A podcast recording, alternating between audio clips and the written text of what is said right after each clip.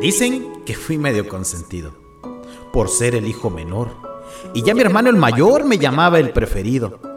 Sus razones habrá tenido, que cuando me perseguía, detrás de ella me ponía y ya estaba defendido.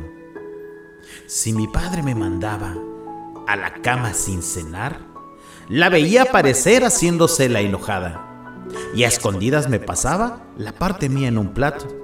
Y a la próxima te mato, me decía y lagrimeaba. Aquel delantal mojado de lavar en la pileta, que retorcía tan inquieta porque alguien le había avisado que su hijo se había peleado con otro chico en la esquina. Y al rato yo aparecía con un ojo amoratado. Me acuerdo lo que sintió la vez del pantalón largo. Fue un momento muy amargo. Me miraba, me tocó, decía cómo creció. Si ayer lo hacía dormir y al quererse sonreír, el llanto la traicionó. Al igual que muchos creí que sabía demasiado. Por los labios pintados, del lado de ella me fui.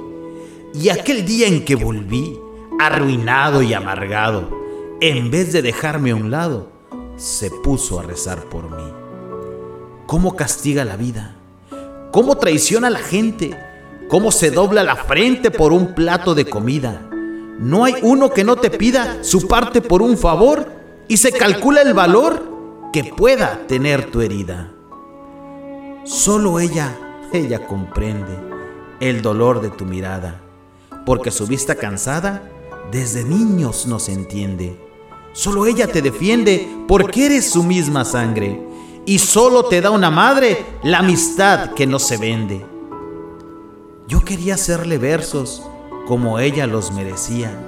Los empecé tantas veces y no salgo del comienzo. Y es que a una madre, es que a una madre yo pienso que, ¿qué se le puede escribir?